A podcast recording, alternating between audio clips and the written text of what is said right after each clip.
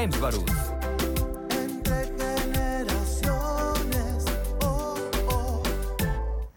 Muy buenos días. Mi nombre es Omar Juárez y les doy la bienvenida a nombre de Christopher James Barús a este programa de Entre Generaciones, el único programa a nivel nacional con perspectiva generacional. Antes de que se me olvide y antes de que pasemos a otros temas, traigo aquí mi moñito rosa que me hizo favor de compartirme Alejandra Cárdenas, porque como bien saben, el día de ayer fue el Día Mundial de la Concientización contra el Cáncer de Mama y todo el mes es octubre rosa, así que nos ponemos, nos ponemos los moñitos para un poquito de, de concientización.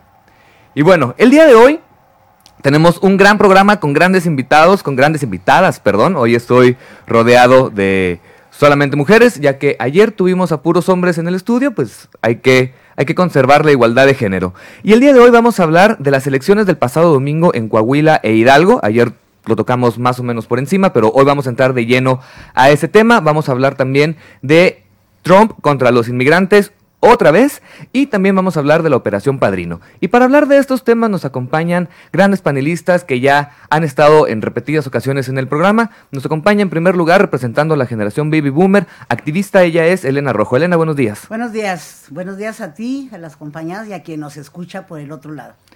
Muy buenos días, nada más, si nos podemos pegar un poquito más al micrófono posteriormente. También nos acompaña de la generación millennial, ella es administradora, Alejandra Cárdenas. Ale, buenos días, ¿cómo estás? Hola, buenos días, muy bien, feliz de iniciar esta semana aquí con todo tu auditorio. Mar. Muchas gracias. Y también representando a la generación Centennial, ella es universitaria de la Facultad de Derecho, Andrea Frías. Buenos días, Andrea, ¿cómo estás? Hola, buenos días, muy feliz de estar con todos ustedes. Muy bien. Y vamos, vamos a arrancar de una vez con el programa, porque el día pas- el pasado domingo, 16 de octubre, Coahuila e Hidalgo tuvieron elecciones para renovar presidencias municipales y diputaciones. Para sorpresa de propios y extraños, el PRI se llevó carro completo en Coahuila y 32 municipios en Hidalgo. Elena, digo, no por, no por nada, pero ¿qué lectura nos da esto, eh, esto que pasó, si lo juntamos con el, el desorden que trae ahorita la dirigencia de Morena? Qué bueno que me, que me preguntas esto de entrada. Fíjate que eh, yo le estuve dando de vueltas a la cabeza y la verdad es que los resultados no son sorprendentes. O sea, en, en estados donde jamás ha habido alternancia, jamás, sabiendo, y porque me consta, eh, sabiendo el funcionamiento de la maquinaria que tiene el PRI, eh, en plena pandemia y con una votación del 38%, contemplando ese tipo, los resultados son lógicos. ¿Sí? O sea, los resultados son lógicos. Que haya ganado el PRI en donde jamás ha perdido y en donde eh, ha utilizado pues todo lo que sabe hacer. O sea, está documentado la, la compra de votos, la coacción del voto, todo ese tipo de cosas. No, no, no tiene caso repetir. Y lo veo lógico porque tenemos un Morena que no termina de cuajar. No es partido, no hay partido. ¿sí? O sea, eso, bueno, pues si no hay partido, si todavía se está con una inercia del 18, pero de ahí en más, entonces, ¿qué, resultados querían? Lo que sí me parece es que se hace muchísima laraca en cuanto arrasó contra Morena. Pues sí, o sea, no, no veo yo por qué este, hacer tanto orgullo de que el dinosaurio todavía esté dando patadas. Eso sí me sorprende, para que vean, o sea, eh, sí, ¿cómo puede ser que con tanto todavía patalí? Alejandra, ¿crees, eh, mencionaba Elena un índice de participación del 32%? Mm. 39. 39%. 39, 39.43. Sí. 39.43%. ¿Crees que realmente en un país como México, donde la participación, el- el- la gente sale a votar muy poco, tuvo algo que ver realmente la influenza? Perdón, la influenza, el coronavirus. Me regresé 10 años en el tiempo. ¿Tuvo algo que ver realmente la pandemia del coronavirus? ¿O simple y sencillamente después del 18 ya el curso de la vida política siguió su, su normalidad? Mira, yo creo que hay que ser muy claros. Este, México siempre va eh, en acorde a una tendencia. Hay que hablar que estas son elecciones locales. Más o menos el porcentaje de la votación, el 39.43-38, que es lo que maneja hasta el momento el PREP, porque hoy continúan ya este, el conteo oficial, el PREP ya terminó el día de ayer, este, con el 100% de las casillas computadas, pero en el PREP eh, en elecciones locales siempre ha sido este el porcentaje de votación. ¿Por qué? Porque como mexicanos votamos más si es a nivel federal, ya si es senadores, diputados federales y obviamente un presidente de la República, pues tenemos mayor porcentaje de votación en cualquier estado que no lo pongas. Sí hay que, sí me gustaría puntualizar en cuanto que es una realidad que son bastiones del PRI, tanto Hidalgo y Coahuila son bastiones del PRI y realmente reafirmaron este, vaya la confianza que les dio la gente. También es importante puntualizar, como lo dio en el comunicado este, el INE, que son unas elecciones en las que únicamente hubo una denuncia y fue por la quema de una casilla en el municipio de Hidalgo. Hasta el momento no ha habido ninguna otra denuncia de compra de votos, de cualquier otra acción ilegal que hubiera, no hay ninguna este denuncia, el INE lo ha dicho muy claro que únicamente hay esa sola denuncia y, las elecciones continuaron su rumbo y hasta el momento pues no hay ninguna casilla este imputada, eh, perdón, impugnada. Entonces, pues yo creo que hay que ser muy claros también con, con ese tema. En cuanto al tema de Morena, yo creo que fue, eh, se confiaron un poco en que el poder que tiene, el carisma que muchos mexicanos le ven al, presidente actual, Andrés Manuel López Obrador, y va a arrasar en a lo mejor en algunos otros estados. Ciertamente quedaron en segunda fuerza como lo es en Coahuila, pero hay que ser claros, se quedaron en segunda fuerza por representación proporcional. La gente no los votó. Entonces, este, pues hay algunas lecturas que hay que, que hay que hacer, ¿verdad? No, no ganaron en ningún distrito de mayoría relativa, son por este, representación proporcional. A pesar de que no hay impugnaciones hasta el momento, Morena eh, desconoce el triunfo del, PRI, eh, reclaman fraude, pero Andrea, ¿tú crees que esto pudiera ser o podría considerarse como un triunfo para la oposición?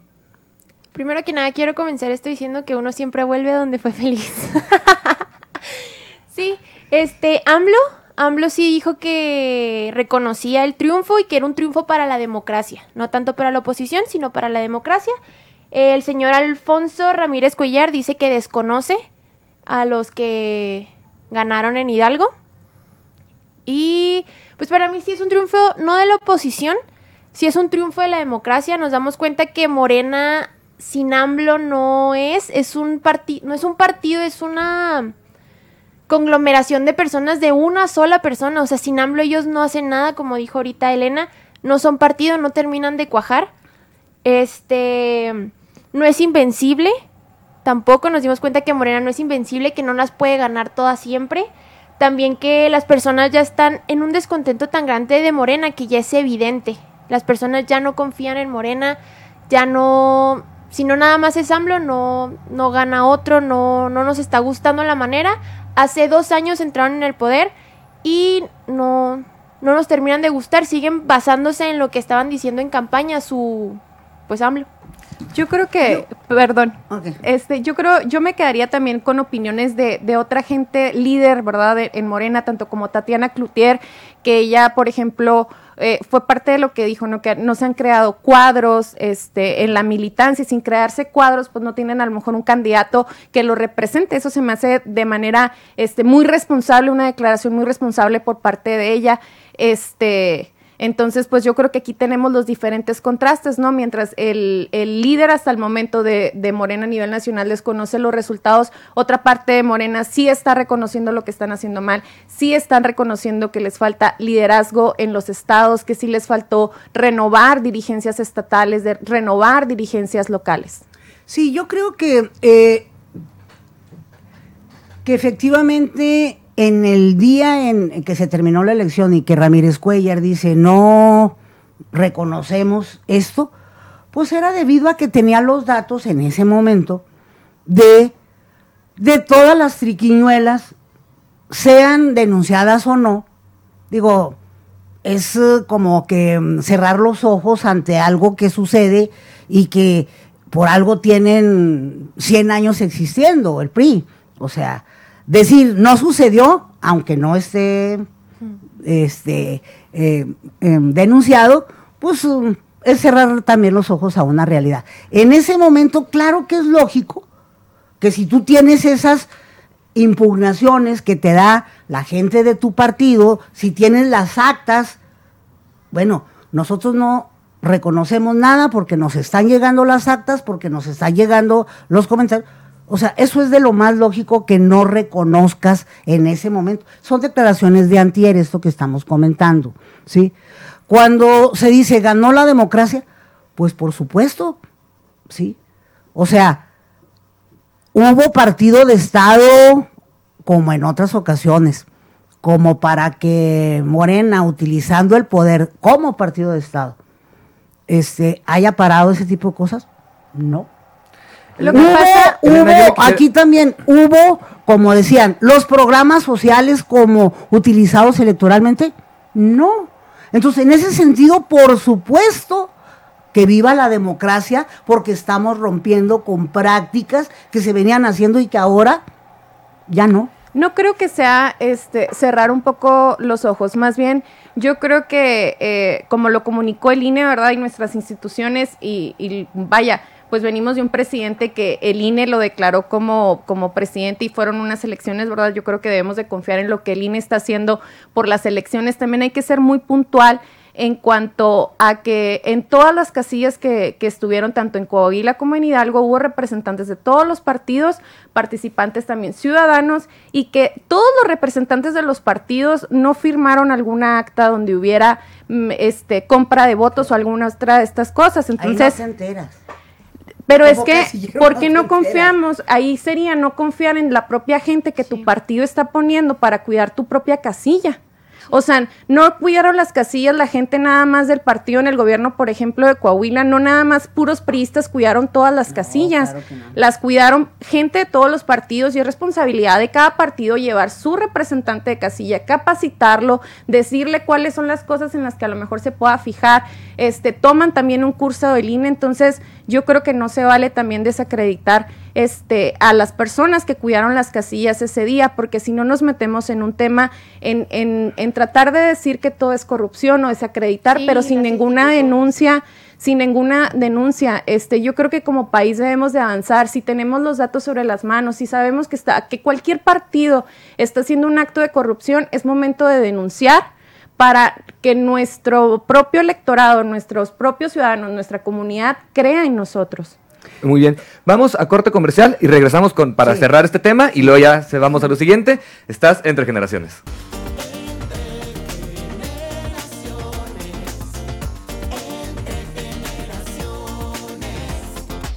Regresamos, estás entre generaciones.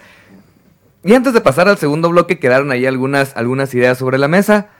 Andrea, ¿tenías algo que decir o, o fue mi, mi- mi imaginación? No, sí, sí, tenía algo que decir. pues sí, como estábamos diciendo, ya para terminar el tema, eh, obviamente Morena no iba a reconocer el triunfo del PRI. ¿Por qué? Porque no saben perder. Y aparte que no saben perder, no pueden reconocer la falta de la credibilidad que están teniendo en la gente. Son dos cosas que ellos no pueden reconocer, no, no va, no va con ellos definitivamente. Lo peor de todo esto es que esta derrota está haciendo que se observe la falta de organización que hay. ¿Por qué?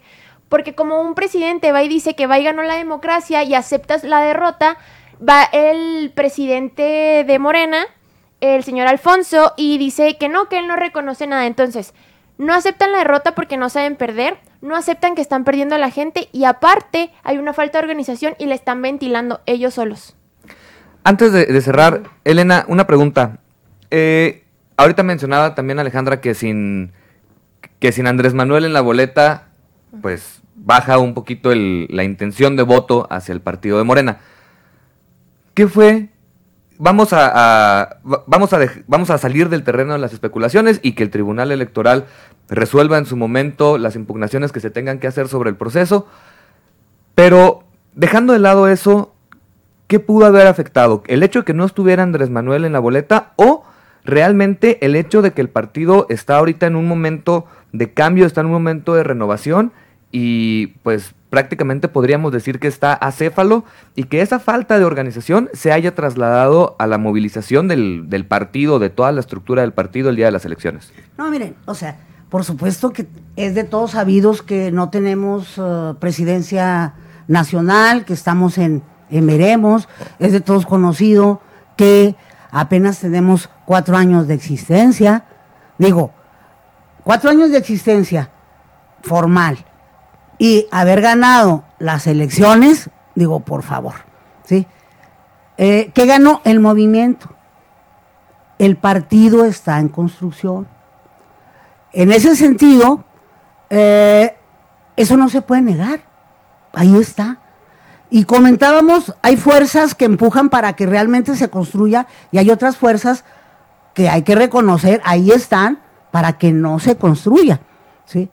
Pero en el caso de las elecciones del domingo, perdónenme la vida, dense una vueltecita aquí por la sierra, en época de elecciones, y aunque sea un estado gobernado por el PAN, lo que rifa y controla son las prácticas priistas y veamos cuáles son los, los municipios en donde todavía conserva el PRI. O sea, no podemos decir ganó la oposición. No, ahí no es oposición, el PRI. La oposición sería Morena y subió dos, dos escalones, con todo y todo. Lo cual significa que aún la esperanza existe. ¿sí?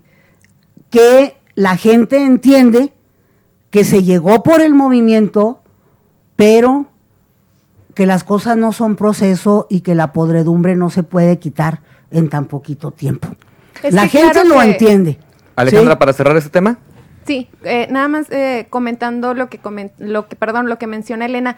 Obviamente que la, la esperanza este continúa, ¿verdad? No hay ningún partido pequeño. Este, qué bueno que existan las diferentes formas de expresión. Qué bueno que en México la gente se, se siente identificado con un partido o con otro, porque eso significa que como ciudadanos nos estamos empezando a iniciar en una vida política y eso va a, per- eso va a permear en toda la comunidad para que seamos un mejor país. En el momento que nos eh, adentremos a tomar decisiones políticas que nos corresponden y es obligación de todos, pues vamos a construir un, mejor futuro.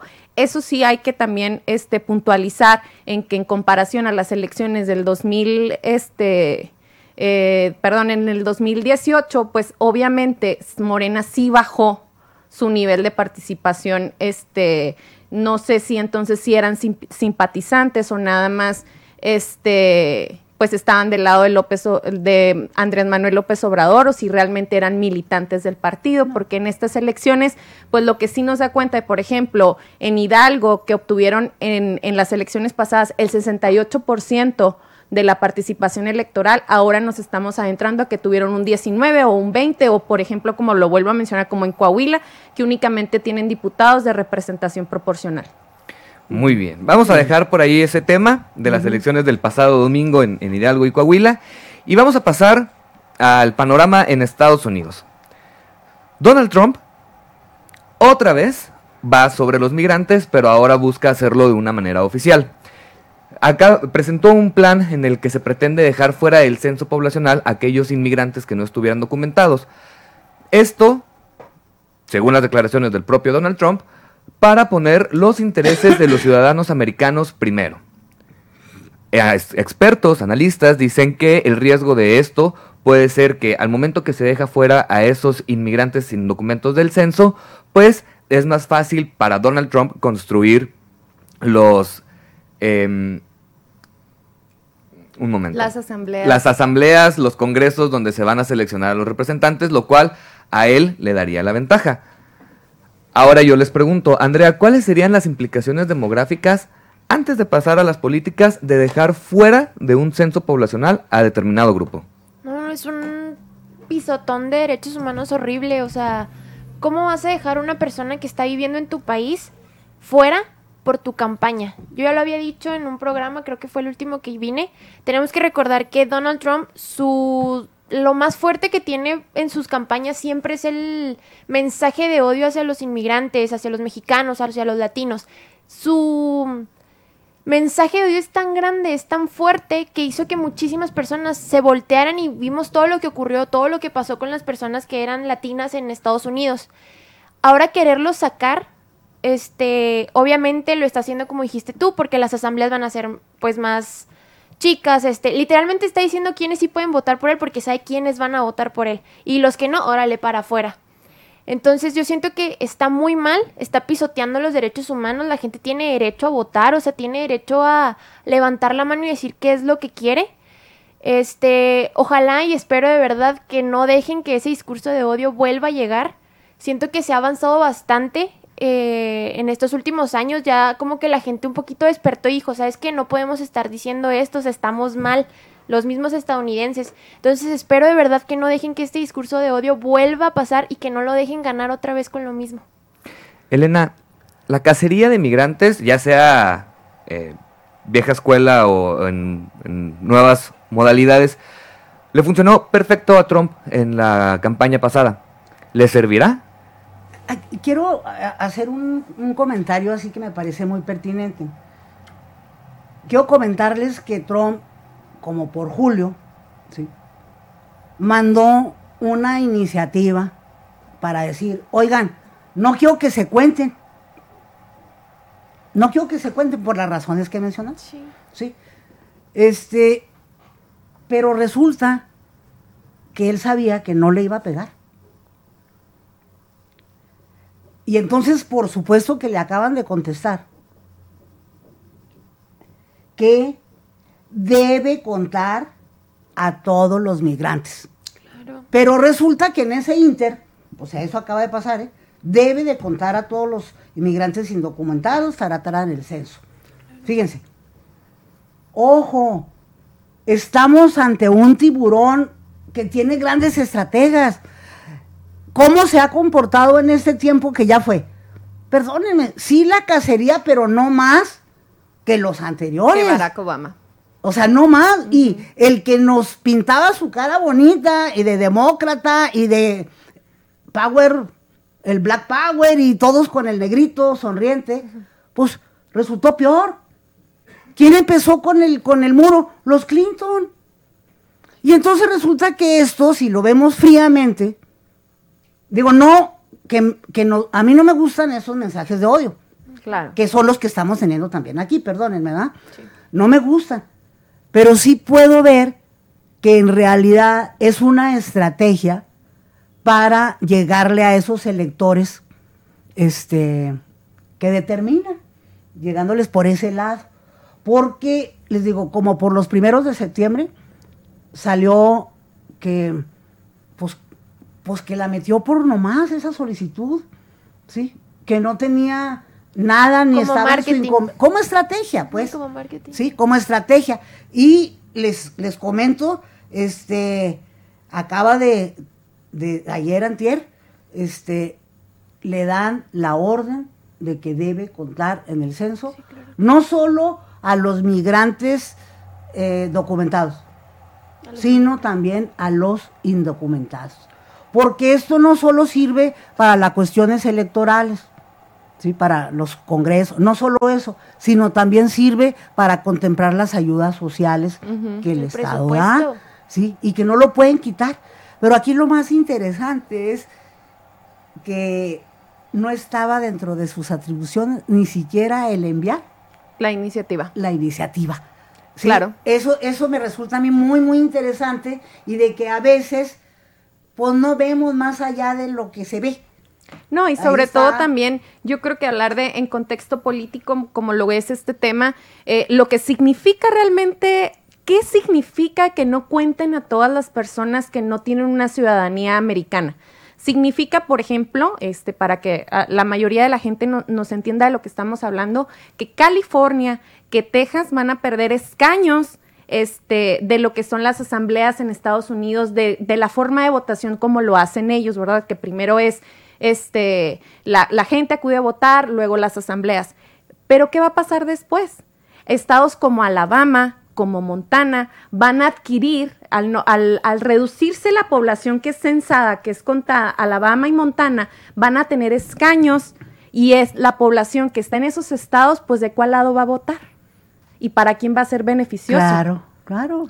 Ahora, ¿qué significa? Pues que los representantes que vayan a ser electos de, esos, de esas asambleas, la forma en que se va a distribuir, como usted lo dijo, Elena, este, los apoyos sociales, los miles de millones de dólares que, que, este, que, el, que el gobierno este, reparte. Yo creo que ante todo, si hablamos de derechos humanos o hablar de, de, eh, de apoyos, de programas sociales, pues hay que ponernos en el, consta- en el contexto político de lo que realmente significa que, que dejaran de contar a estas, a estas poblaciones este, vulnerables. Claro que la oficina del censo ya dijo que por lo menos hasta el finales de octubre va a seguir contando. Entonces, ¿qué pasa si dejan, si dejan de contar? Trump en enero, si continúa su mandato, va a tener los datos para reducir esas asambleas y ya reacomodar este, los, los distritos a, a mayor conveniencia, como lo mencionaba de los estados de Alabama o de Montana. Entonces, pues yo creo que hay mucho contexto político, hay mucha tela de donde cortar de acuerdo a este, a este tema, no solamente de derechos humanos, implica mucho más, por ejemplo, la jueza este, que, que puso si realmente va a estar ya para enero, si la van a ratificar, si no, este, entonces pues vaya, hay mucha tela donde cortar en- de acuerdo a este tema. Ajá. La Corte Suprema de Estados Unidos eh, dijo recientemente que van a revisar a conciencia ese plan presentado por Donald Trump. Y Nancy Pelosi, la presidenta de la Cámara de Representantes, dijo que esta decisión de la Corte de analizar la propuesta es lamentable y decepcionante. Esto viene a agravar la situación del, del migrante en Estados Unidos, que ya de por sí es Difícil, trágica, y pudiera ser que le pongan las elecciones de modo a Donald Trump. O- ojo, o sea, quiero recordar una cuestión. Desde julio, Donald Trump mandó el memorando. Desde julio. Como por agosto dijeron, este, Déjame ver. sí, sí, sí. A principios de septiembre fue cuando sacaron, pues este loco que trae. O sea, no tenía por qué mandarlo porque no le corresponde y demás. Y ayer antier ya le dijeron, el censo va. Y es que yo creo que no van a determinar estas elecciones, Omar, porque estas elecciones la Claro. gente en Estados Unidos ya está votando. La gente ya está mandando por, por, por correo, este, por mailbox su, su voto. Entonces, no va a afectar en estas eh, elecciones. Lo que va a pasar es que el siguiente mandatario, ya sea Trump o sea Joe Bi- Biden, este es este censo que se hace cada 10 años para la re- redistribución de las asambleas. Eso es realmente lo importante. Las políticas públicas que van a salir de, De- cada estado dependiendo de los representantes populares que tenga. Claro. Entonces, como siempre lo hemos dicho, Trump tiene un discurso este, de odio hacia los migrantes. Entonces, que estados, lo repito nuevamente, como California, como Texas, pierdan representantes, pues yo creo que es un revés este, hacia la política interior que tiene Estados Unidos y pues ni qué hablar de, de- de programas sociales este, para los propios migrantes. Ujú. Andrea. Sería dejar fuera muchísima gente que tiene que ver con el presupuesto de Estados Unidos. O sea, no es nada más. O sea, Trump es como que estos me molestan, estos no me van a apoyar, estos no me gustan, déjame voy a ir quitándolos poco a poquito. Siento que eso es lo que quiere hacer. Eh, seguimos con el discurso de odio, o sea, de verdad, yo no puedo creer que la gente le siga haciendo caso a eso. O sea, yo siento que después de que Trump dio su discurso de odio, la gente empezó a cambiar muchísimo su manera de pensar. Siento que en estos últimos pues no sé, años, eh, la gente como que abrió un poquito los ojos y se puso a checar más todos los derechos humanos, todo el respeto hacia, hacia las otras culturas. Entonces, si esto le llega a funcionar, si la Suprema Corte de allá llega a decirle que sí, va a ser un retroceso a todo lo que ya se ha estado haciendo, a todas las Es que marchas, a todos los no, mija, movimientos. dijo que no. Sí, sí, sí, gracias a Dios, ¿verdad? Pero si el hombre se le pone y lo vuelve a hacer, o sea, si sigue utilizando ese discurso de odio, sigue utilizando todas las herramientas que se le puedan otorgar, va a ser un retroceso muy grande y siento que además de darnos para atrás, se va a meter en un problemón y a él no le conviene para nada con todos los tratados internacionales, todo el respeto a los derechos humanos, o sea, no puedes estar haciéndole eso a las personas nada más porque a ti no se te acomoda que estén ahí. Lo Y que pasa es que acordémonos de que las instancias como por ejemplo la Corte Interamericana de Derechos Humanos únicamente hace recomendaciones. Eso Ah, es mucho sí. de lo que nos falta. Al, al hacer nada más recomendaciones hacia cierto gobierno, ya sea mexicano o estadounidense o de donde lo quieran ver, quedan en recomendaciones, no quedan en mandatos o en, o en leyes. Podemos hablar, bueno, en otro tema, ¿verdad? De la sentencia del campo de algodonero. Es simplemente una recomendación, es simplemente una disculpa. Qué lamentable. Aquí nada más una cuestión. Ojalá y sea muchísima gente la que nos esté escuchando del otro lado. ¿Por qué? Porque lo que tú acabas de decir es sumamente importante. no solo tengamos cuidado con eh, los mensajes de odio que están sucediendo allá, prestemos atención a los discursos de odio que se están dando en nuestro país. ¿sí? Nada más. O sea, mucho cuidado porque también pegan. Claro. Y también inciden en las elecciones. Claro. Y con esta reflexión nos vamos a corte comercial. Regresamos, estás entre generaciones.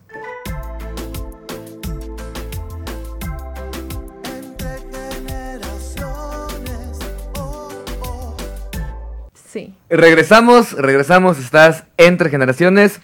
Eh, estamos hablando de temas bastante interesantes en, en- en los cortes comerciales.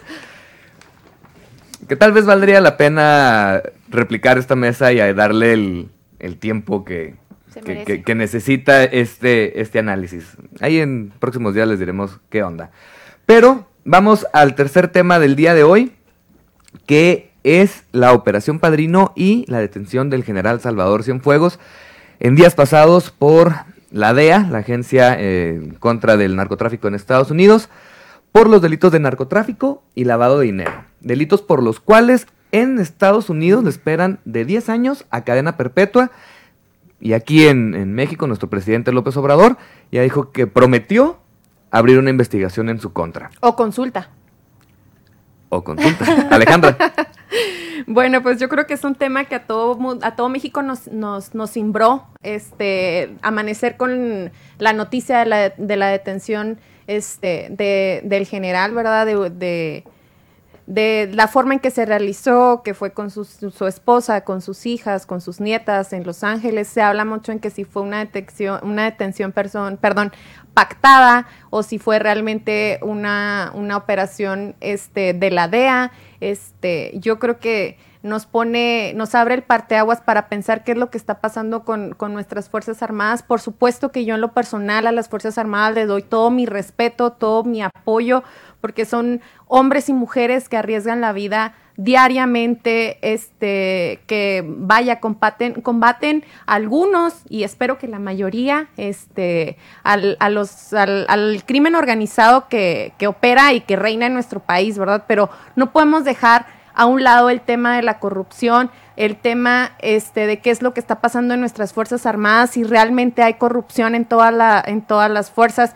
Yo creo que vivimos en un gobierno actualmente donde todo lo que tenga que ver con organización civil y con gobierno tiene tufo a corrupción, pero las Fuerzas Armadas son eh, sinónimo de honestidad, de pulcritud, este, de decencia, cuando ahorita acabamos de ver pues la detención que nunca se había visto, que es la primera vez este, de un secretario de la defensa.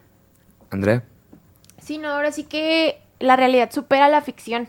Esto parece sacado de una telenovela. O sea, ¿cuándo íbamos a pensar que una persona que desde los 16 años estuvo en el ejército mexicano, tuvo todas las condecoraciones, fue secretario de defensa, ¿cómo íbamos a pensar que lo iban a agarrar? Y ni siquiera aquí en México, lo agarraron en Estados Unidos. Lamentable que el país, que Estados Unidos haya hecho más en ese caso que nosotros. Con nosotros ni siquiera tiene una carpeta, no tiene nada investigado. Aquí perdimos, bueno, se perdieron varias cosas. Primero perdió México. ¿Por qué? Porque es la imagen que va a proyectar ante el mundo. Perdió el gobierno de Enrique Peña Nieto porque, bueno, está en un sinfín de dudas, ¿verdad? Su gobierno ya perdió bastante, pero este sigue pues perdiendo.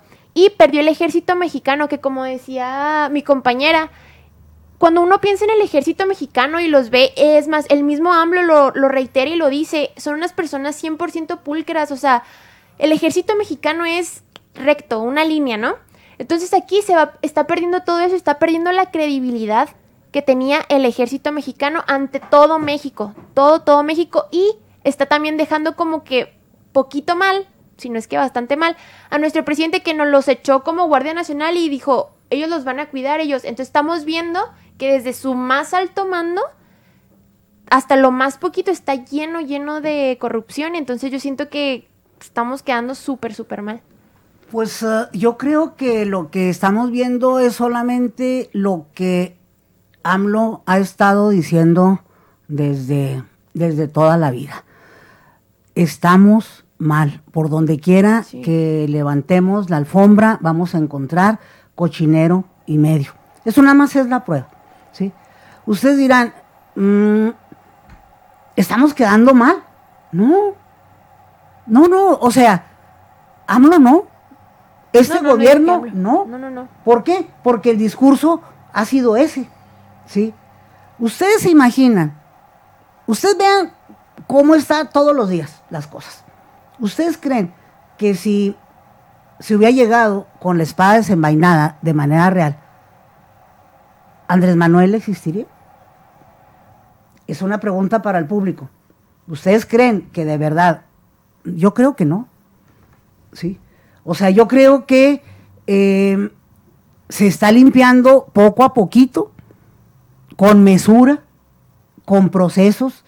No se va a, a meter a la cárcel por cuestiones eh, como se hacían antes, para luego meterlos, hacer a la araca y luego después pedirle disculpas porque no estaba bien integrado los expedientes. Bueno, ¿sí? es que ya estamos en el sistema este, de juicios orales, ya es diferente. Mm, pero es el mismo, es el mismo asunto. O sea, si, si no puedes, o sea, si no tienes de verdad, de verdad, Las pruebas. las pruebas, Sí, pues ni para qué. Es lo mismo que sucedió con las elecciones. Sí, claro. Sí lo vemos y todo, pero si no tomé la foto en el momento adecuado, pues no puedo. Es más, no sé si la foto valga o no. O sea, es en el mismo ajá. sentido.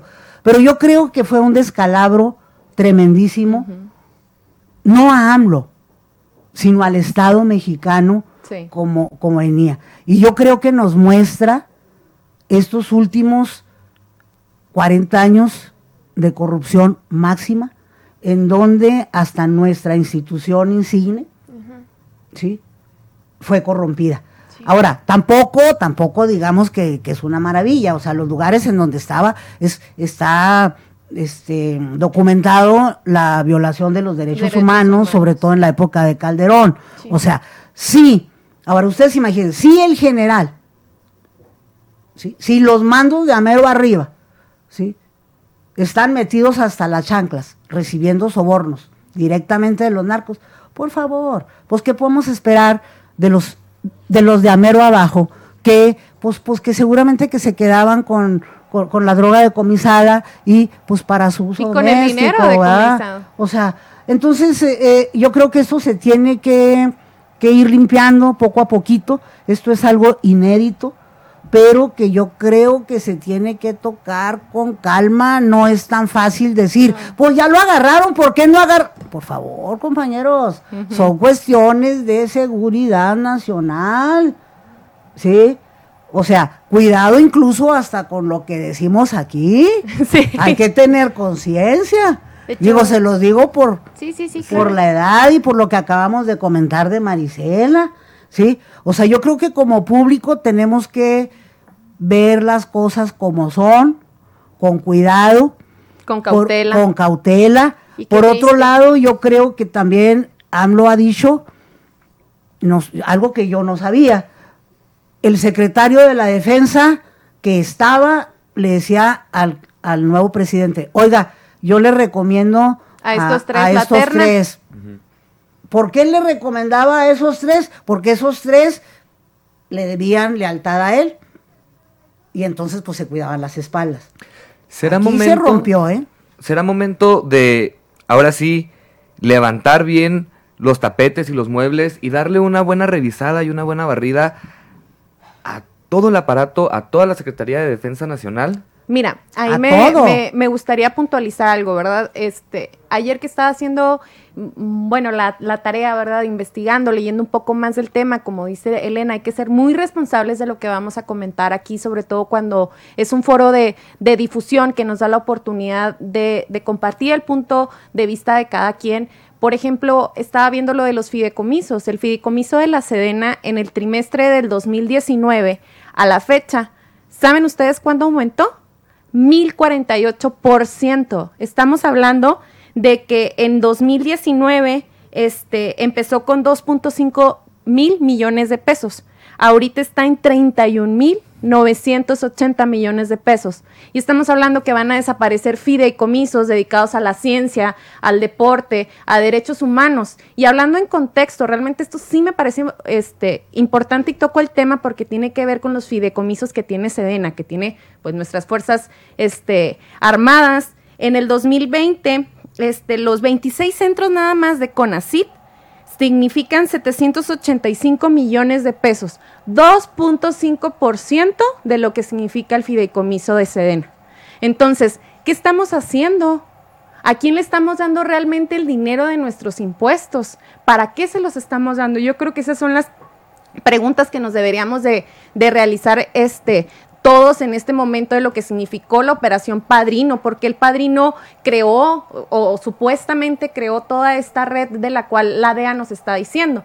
Ahora también me gustaría preguntarle a la DEA si va a hacer alguna investigación para algún funcionario público mexicano que liberó a un capo de la sierra, de perdón, un capo del narcotráfico cuando ya estaba detenido.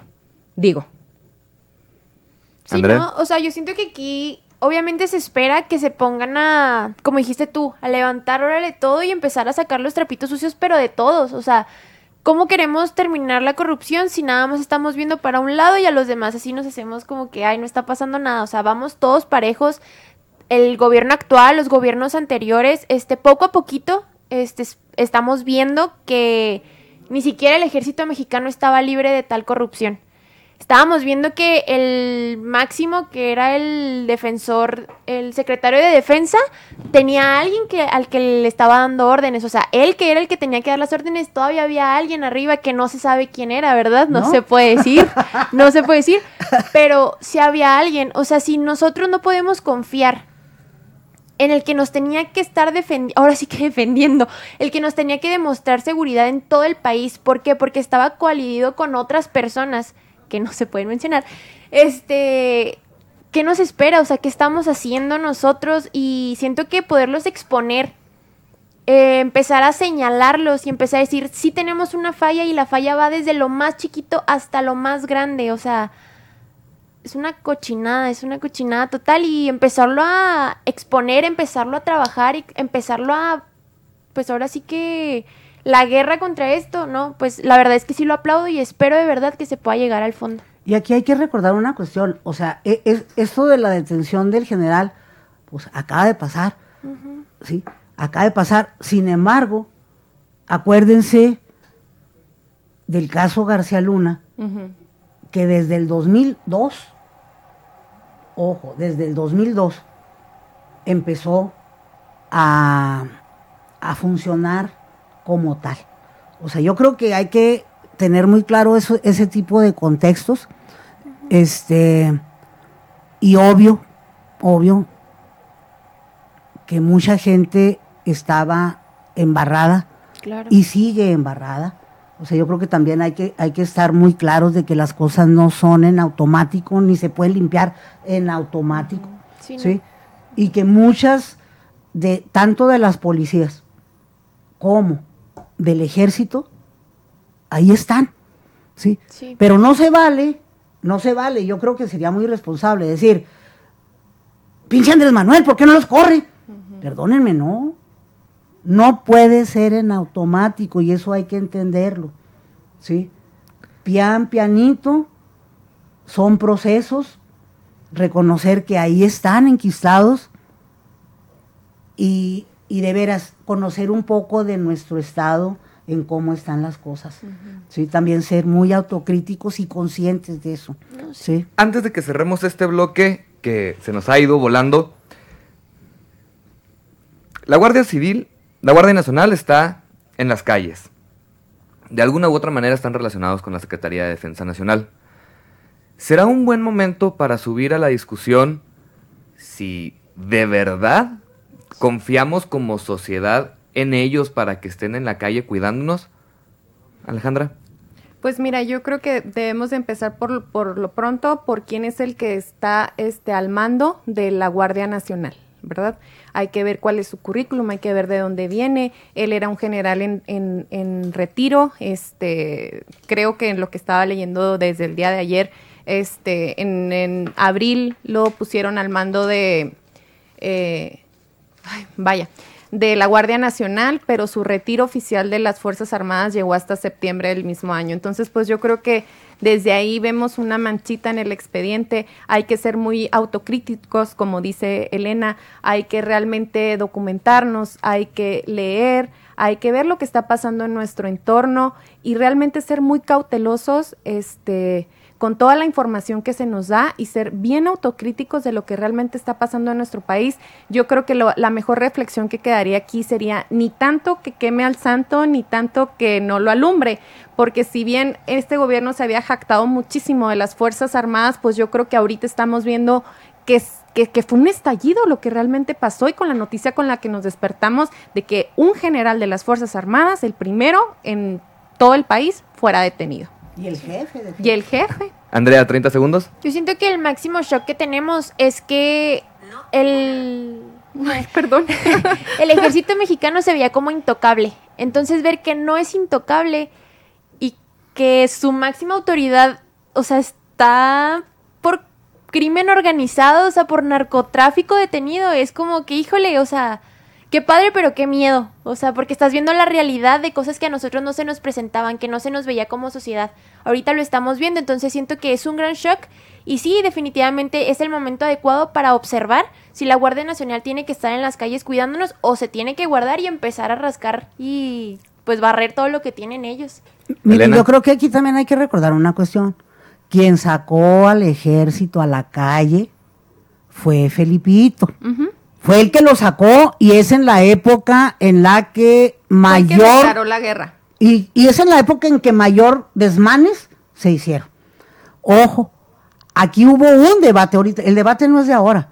O sea, cuando se propuso legalizar la presencia del ejército en las calles, ahora sí, porque antes era ilegal, y estaba, duró 12 años y ahí estuvo en la calle jodiendo. Ahora se discutió y quedó aprobado por la ley que fuera la Guardia Nacional con un candado. Va a durar nada más hasta el 2005. Digo, hasta el 20. Va a durar cinco años. O sea, va a durar nada más cinco años.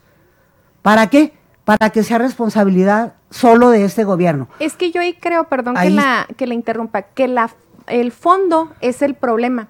No tanto es la constitución de la Guardia Nacional, sino a lo que me refiero al, al fondo es que se suponía que iba a ser este una policía civil y el problema ahorita de lo que estamos viendo es que su mando es de las fuerzas este, armadas mexicanas. Yo creo que ahí es donde está el problema.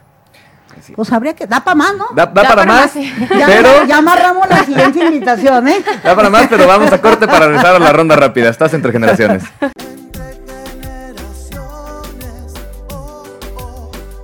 No, yo ya tengo 60. Regresamos entre generaciones. Y ya para cerrar este gran, gran programa, eh, vamos con la ronda rápida. Ya todos nos sabemos las reglas. Empezamos con Elena. Elecciones 2020. Morena. Alejandra, fraude electoral. Ah, 20. Sí, 20. Las pasadas del domingo. Ah, no, Morena. Morena. Sí, sí, sí, ganó, se avanzó. Alejandra, fraude electoral. Con pruebas. Andrea, democracia. Ganó. Elena, PRI. Existe. Alejandra, participación ciudadana. Lo más importante. Andrea, Morena. No, pues está. Elena, Salvador Cienfuegos. De peligro. Alejandra, narcotráfico. El padrino. Andrea, impunidad. No, no se puede, no puede seguir. Elena, Donald Trump. En el aire. Alejandra, migrantes. Derechos humanos. Y Andrea, elecciones 2021. Pues Morena. esperanza. No, no, no, jamás. Esperanza. Con esto Bueno, cerramos, con esto Claro. cerramos este gran programa. Elena, muchísimas gracias. Alejandra, Andrea, de verdad muchas gracias. Vamos a repetir esta mesa. Ahorita nos ponemos de acuerdo, pero por el momento ha llegado la hora de despedirnos. Y recuerden que a nombre de Christopher James Barús les deseamos que tengan un excelente día y una excelente semana Y recordemos también que a esta vida venimos a hacer amigos, a hacer historia, pero sobre Eso es todo, todo. a ser es todo, felices. chicas, ¿eh? Hasta mañana.